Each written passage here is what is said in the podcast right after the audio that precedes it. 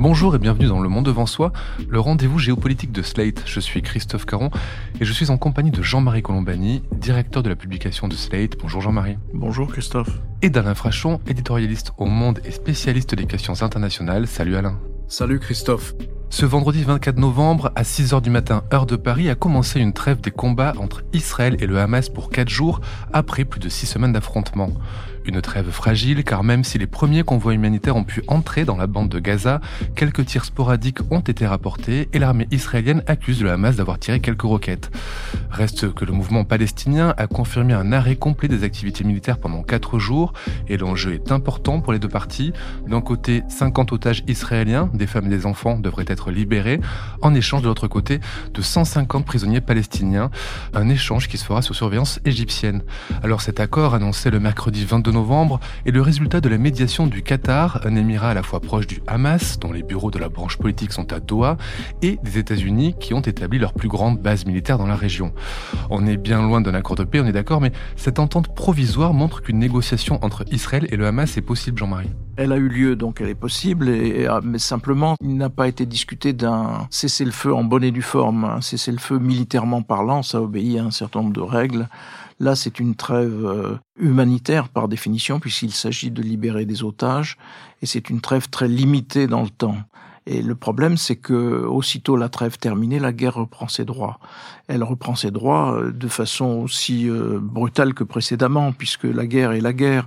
Et simplement, après, on ne sait pas combien de temps durera cette nouvelle période de guerre, et on ne sait pas s'il peut y avoir d'autres interruptions humanitaires, compte tenu du fait que fort peu de prisonniers ou de personnes retenues en otage auront été libérés. Il en restera beaucoup on sera dans cette incertitude-là, toujours avec euh, l'espoir pour le Hamas d'un cessez-le-feu qui lui permettrait de rassembler ses forces et de se, si j'ose dire, entre guillemets, de se refaire une santé, et d'autres euh, Israéliens qui voudront rester sur la, notion de trêve humanitaire. Oui, parce que 50 otages, ce n'est qu'une partie, un quart environ. Une très faible partie de, des gens qui ont été euh, kidnappés et dont on ignore les conditions de détention d'ailleurs. On verra bien ce que diront les, les premières personnes libérées.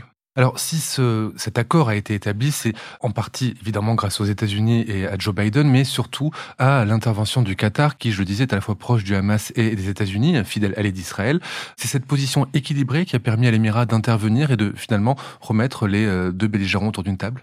Souvent dans les situations de conflit de longue durée, il y a toujours quelqu'un qui joue le rôle de médiateur. Euh, ça a pu être la Suisse à un moment, euh, l'Autriche aussi.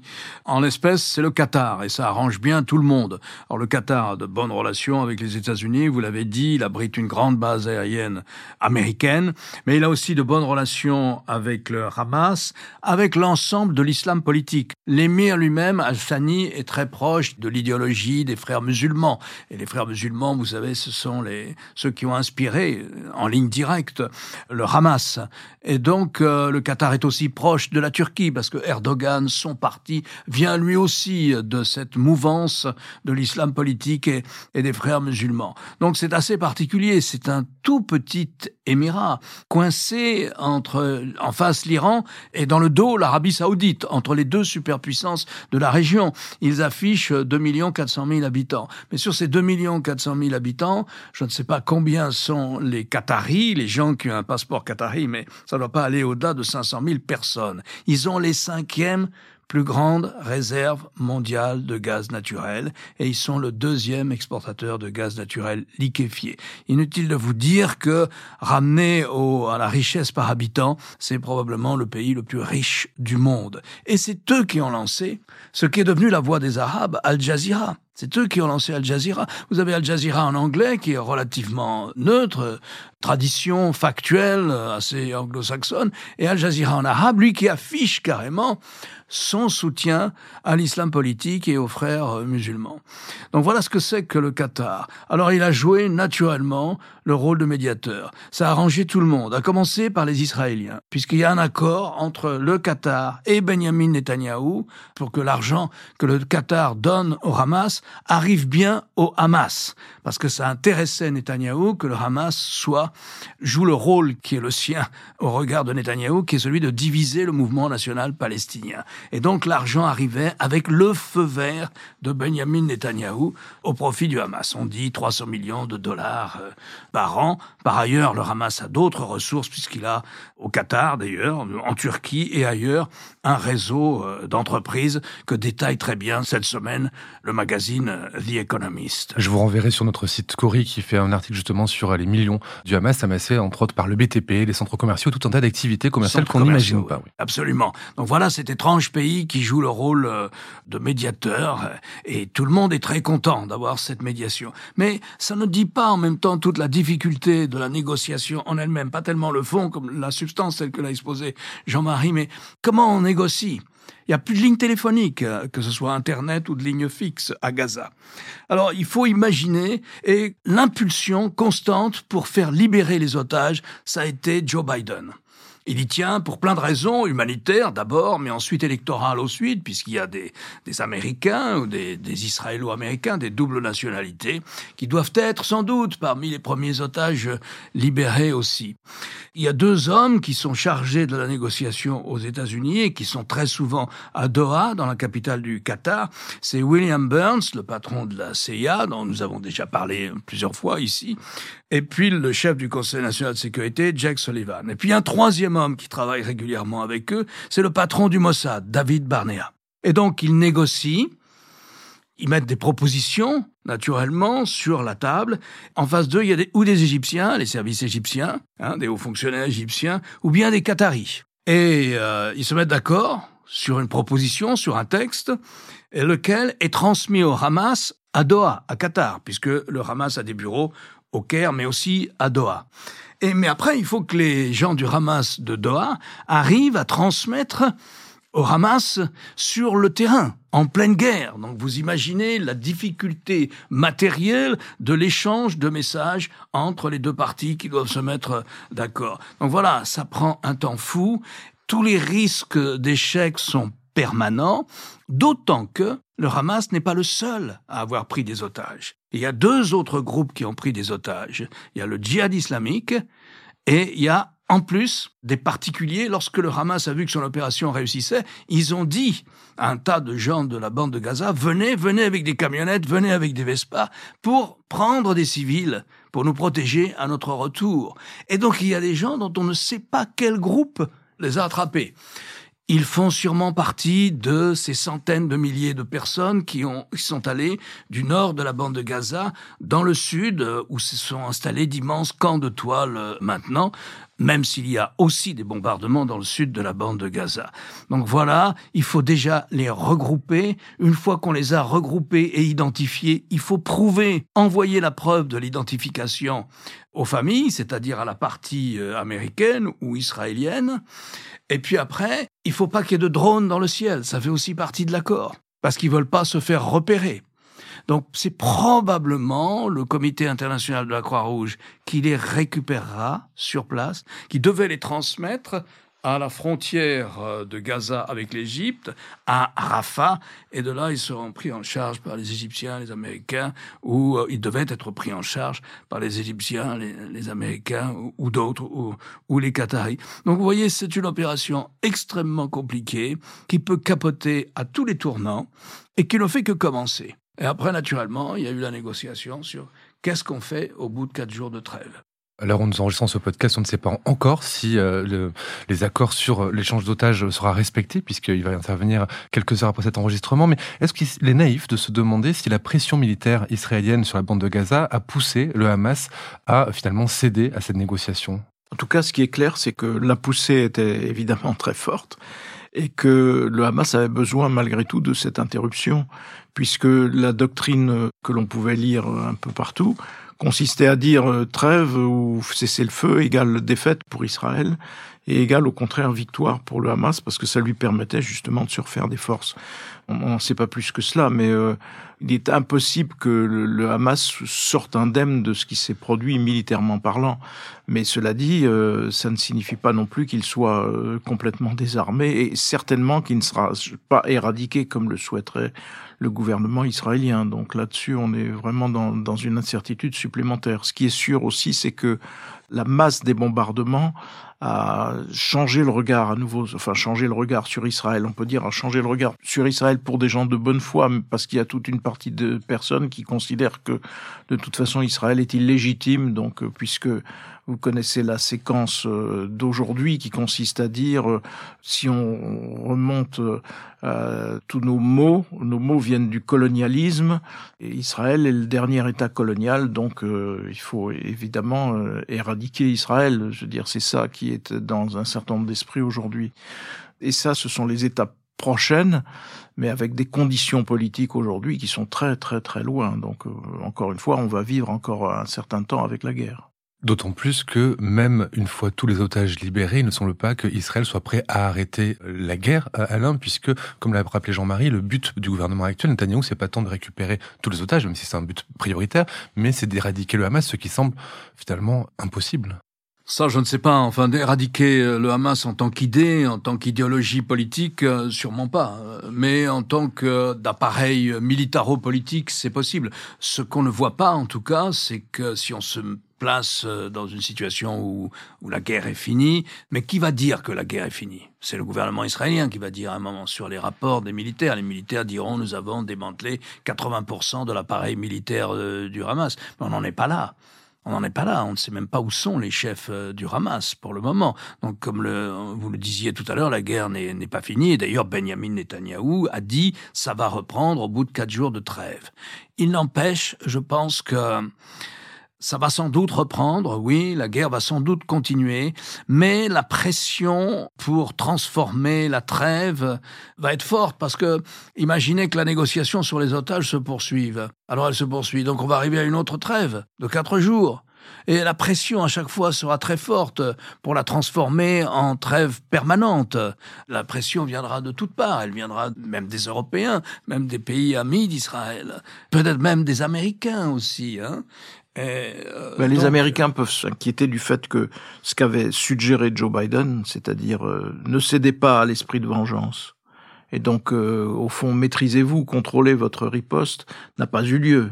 Mais en même temps, c'est vrai que ça renvoie à la stratégie habituelle d'Israël, qui est de surréagir pour préserver sa, sa dissuasion mais on peut considérer qu'ils ont cédé à l'esprit de vengeance d'une certaine façon. Donc euh, ça, ça les désavantage. Et il y a une autre chose qui les désavantage en termes d'opinion, même si l'opinion n'est pas, je veux dire, décisif, mais néanmoins, c'est qu'on a, on est face à une nouvelle faillite ou un nouvel échec du renseignement israélien. Puisqu'on nous avait expliqué, vous allez voir, sous l'hôpital, sous l'hôpital principal de Gaza, il y a le centre de commandement du Hamas. Et donc on a vu ce qu'il y avait sous l'hôpital. Il y a des tunnels, en effet. Il y a donc toute une infrastructure qui est au fond militaire ont été exposés euh, aux caméras du monde entier, euh, des kalachnikovs, des grenades, de quoi équiper des soldats, etc. Donc quelque chose de militaire en effet, mais pas ce qui avait été vendu par euh, les porte-paroles de l'armée israélienne. Donc à nouveau, on, voilà, une partie de l'opinion dit mais vous voyez bien que ce qu'on nous a raconté sur le Hamas se servant de la population comme bouclier humain, ça décrédibilise un peu cela, alors que c'est la réalité en même temps. Mais la réalité est amputée là ou est affaiblie par ce misfit israélien de nouveau. Service secret d'ailleurs qui compte beaucoup sur le retour des premiers otages pour tenter euh, d'identifier les endroits où sont cachés les autres otages. J'avais une autre question sur euh, Israël et sur le soutien de la population israélienne à Netanyahou. Est-ce qu'il a toujours le soutien de l'opinion dans son pays, Alain? Est-ce qu'il a les mains libres? Les sondages sont fréquents et ressortent tous le même chiffre. 80% de taux d'impopularité. Ça n'est jamais arrivé dans l'histoire d'Israël. D'impopularité. D'impopularité les ministres n'osent même plus se présenter en public. Ils se font conspuer ou huer par la population. Donc le scénario euh, le plus probable, euh, c'est que Gantz devienne le, Premier ministre. Ça sera très difficile, mettez-vous, après la guerre. Alors Netanyahu, lui, compte sur apparaître comme le grand chef de guerre. Celui qui aura vaincu le Hamas, démantelé le Hamas, fait fuir ses chefs ou tuer ses chefs pour euh, rétablir sa situation. Je ne connais pas d'Israélien qui m'ait dit que ça lui semblait possible. Là-dessus, les précédents vont dans un seul sens. Golda Meir, la première ministre israélienne, c'était une travailliste, se fait surprendre par l'Égypte en octobre 1973. Begin Menachem Behin, en 82, lance euh, l'attaque israélienne et, contre Beyrouth et l'occupation de Beyrouth et les bombardements sur Beyrouth. Et finalement, c'est un échec et il doit lui aussi quitter le pouvoir voilà, si vous lisez l'ensemble de la presse israélienne, les synthèses de la presse israélienne, ils n'imaginent pas que Benjamin Netanyahu se maintienne au pouvoir. Alors là, il y a deux possibilités. Il n'y a pas de constitution en Israël, c'est des lois constitutionnelles comme en Grande-Bretagne. Mais ce qu'elle semble dire, c'est que soit il y a, se compose de manière euh, autonome au sein de la Knesset une autre majorité. Et auquel cas, le président de l'État nomme le, chef de cette majorité, cette nouvelle coalition majoritaire, ça sera sans doute Gantz, qui est entré dans le cabinet de défense. Soit la Knesset s'autodissout, auquel cas il y a de nouvelles élections. Et ça sera sans doute aussi Gantz qui, une formation de centre qui devrait être la mieux placée pour former une nouvelle coalition. Mais est-ce que ce qui est reproché par la population israélienne Netanyahou, c'est moins le fait de la manière dont il fait la guerre que la posture qu'il a eue jusqu'à maintenant qui a mené à cette guerre et cette tentation de regarder plutôt vers la Cisjordanie, de laisser Gaza, de faire monter le Hamas? Est-ce que c'est pas ça finalement que les Israéliens pourraient reprocher à Netanyahou? Ce qu'il lui reproche, c'est la défaite, puisque quand même le, le 7 octobre, c'est une défaite d'Israël, c'est la première défaite très grave parce que on sent bien que là, pour le coup, c'est l'existence d'Israël qui est en jeu avec un, scénario qui rappelle pour un certain nombre de gens euh, les pires scénarios de la Seconde Guerre mondiale, c'est-à-dire des gens qui sont là pour éradiquer, c'est-à-dire pour tuer un maximum de juifs. Donc euh, cette défaite-là, elle est, euh, j'imagine, sur plan politique impardonnable. Après, il y a en effet le problème de la Cisjordanie, le fait qu'il ait favorisé, encouragé son extrême droite et que cette extrême droite n'a qu'une idée en tête, c'est la l'annexion de la Cisjordanie, donc c'est vraiment à l'envers de, de, tout. Et donc le fait que la frontière avec Gaza ait été dégarnie, que donc euh, il n'y avait pas de protection et que les troupes ont mis dix heures pour arriver euh, après le début de l'offensive euh, du Hamas pour arriver au secours des populations, donc manifestement trop tard ou bien tard. Donc tout cela, évidemment, c'est dans la balance de ce que montrera une commission d'enquête de la Knesset. Après, pour poursuivre dans ce que disait Alain, ça dépend aussi beaucoup. Il peut y avoir une coalition alternative, mais ça dépend d'une partie du Likoud. Si une partie du Likoud se sépare de Benjamin Netanyahu, à ce moment-là, la Knesset peut accoucher d'une coalition différente avec un centriste à sa tête. Est-ce qu'il est possible que dans le cas où, le cas très probable où le conflit se, prolonge, que ce conflit s'étende à d'autres pays? Je pense particulièrement au Liban, où le, le, Hezbollah est assez actif, et au Yémen, dont plusieurs missiles auraient été interceptés par les Américains ces derniers jours, Alain. Au Yémen, il y a les milices euh, houtistes euh, qui sont équipées euh, et financées par l'Iran, par la République islamique d'Iran, et qui sont le pouvoir de facto, d'ailleurs, en ce moment au Yémen, qui fabriquent eux-mêmes, d'ailleurs, des missiles et des roquettes, mais des missiles même de longue portée, et des drones. Et ils ont essayé plusieurs fois d'en tirer en mer Rouge. Ils ont essayé, naturellement, du côté de Eilat, voire de viser des bâtiments de la marine américaine dans la région. Bon, c'est pas véritablement un danger. L'éloignement là doit euh, être très important. Donc c'est pas véritablement un danger, mais le danger de régionalisation de la guerre, il est là quotidiennement puisque quotidiennement il y a des échanges de tirs très intenses, de plus en plus intenses même entre le Hezbollah ou le Hamas puisque le Hamas a aussi des bases maintenant, ou des commandos, si vous voulez, dans la Syrie de Bachar al-Assad et, euh, et, sous la protection du Hezbollah libanais euh, aussi, plus quelques groupes palestiniens qui sont pas contrôlés et qui peuvent aussi tirer, qui participent aussi à ces combats. Israël réplique tous les jours, mais n'oubliez pas que en ce moment même, à l'intérieur d'Israël, et ça vous donne une idée de ce qu'est la guerre, Par exemple, si vous prenez le nord d'Israël, il y a une ville de 100 000 habitants, ou un peu moins de 100 000 habitants, qui est Kiryat Shmone. Cette ville a été évacuée. Il y a en ce moment en Israël, entre le front sud, les gens qu'on a évacués de la région de Gaza, et le front nord, les gens qui vivent à la proximité de la frontière libanaise, il y a à peu près 240 000 réfugiés israéliens à l'intérieur même du territoire d'Israël. Donc c'est pas une situation euh, normale. Ça peut dégénérer ça peut déraper tous les jours. Il peut y avoir la roquette que vous tirez qui tout d'un coup tue 100 personnes et qui est inadmissible pour une partie ou pour l'autre vis-à-vis de ses constituants. Ça joue dans les deux sens. Et alors là, la réplique est plus forte. Et là, on rentre dans la guerre. Et les Israéliens, à mon avis, profiteront, si je puis dire, de cette occasion pour essayer de réduire le plus possible le Hezbollah au Liban. Alors, est-ce que le Hezbollah a envie de faire ça? Probablement pas, même s'il a déjà eu à peu près 40 morts dans les échanges de tirs depuis deux mois. Probablement pas. Est-ce que l'Iran a envie de ça? Probablement pas non plus. Et d'ailleurs, l'Iran a été à une conférence convoquée par les Saoudiens il y a 15 jours ou trois semaines à Riyad.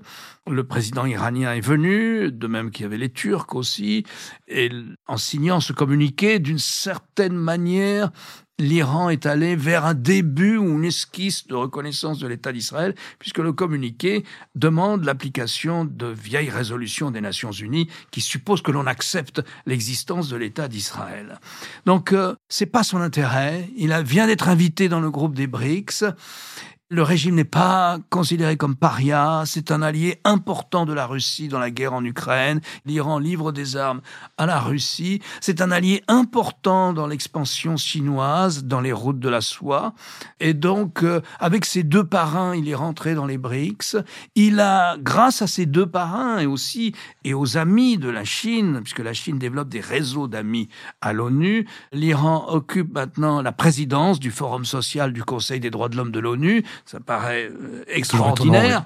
Mais si vous voulez, ce n'est pas un pays paria. Partout d'ailleurs, dans le sud global, ce n'est pas un pays paria. Et donc, il va chercher à préserver cette situation et ne pas être associé à la guerre et surtout ne pas risquer d'entrer en conflit direct, soit avec les États-Unis, soit avec les Israéliens.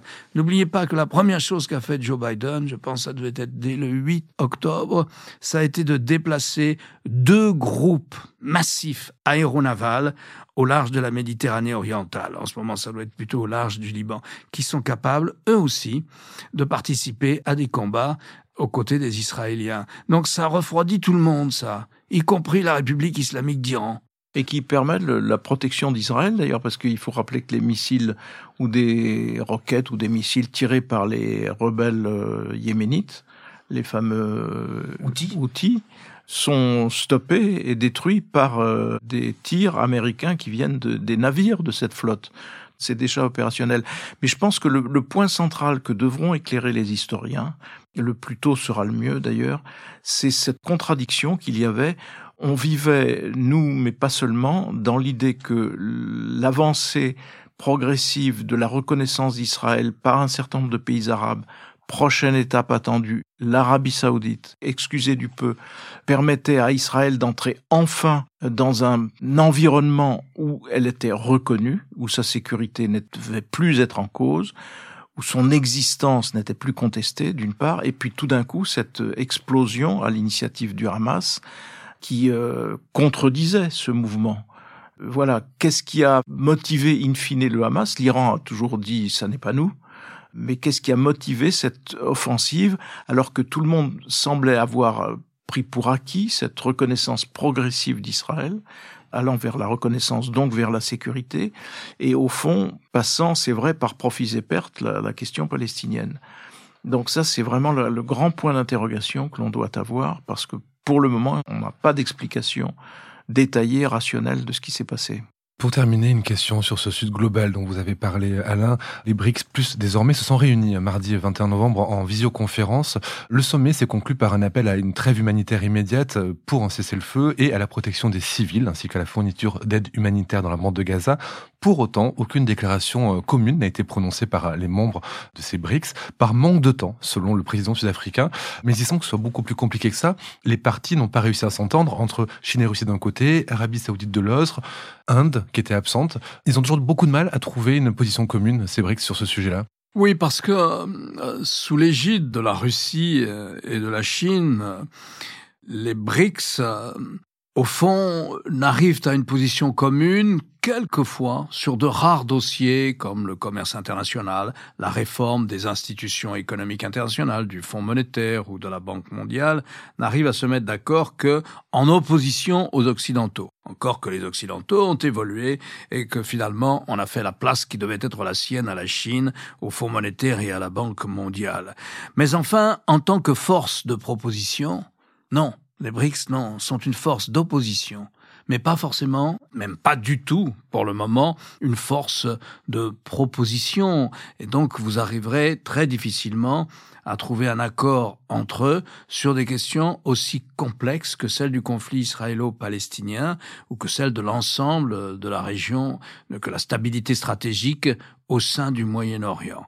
Je dirais que moins que la réunion des BRICS la semaine dernière, c'est celle qui a eu la semaine d'avant qui m'a paru intéressant, c'est de voir que les ministres des Affaires étrangères du monde arabe, membres de la Ligue arabe, ont tous été reçus à Pékin il y a dix jours pour parler de la crise à Gaza. Ça ne veut pas dire que la Chine est capable d'avoir, euh, ou ne se sent en tout cas suffisamment d'expérience pour intervenir sur un conflit comme celui-là, mais enfin ça veut dire qu'elle s'y intéresse tout de même d'assez près. Mais si on doit tirer une conclusion sur euh, la diplomatie à l'œuvre, c'est quand même les États-Unis qui dominent en ce moment, c'est quand même Joe Biden qui domine par ses interventions. Je dirais même que l'Europe a du mal à trouver sa place. Elle la trouve souvent en suivi, mais euh, on voit tout de même que certes les États-Unis souhaitaient se retirer du Moyen-Orient, mais vous savez, si vous vous occupez pas du Moyen-Orient, il, va s'occuper de vous. Hein. Et donc, ils peuvent pas s'en retirer.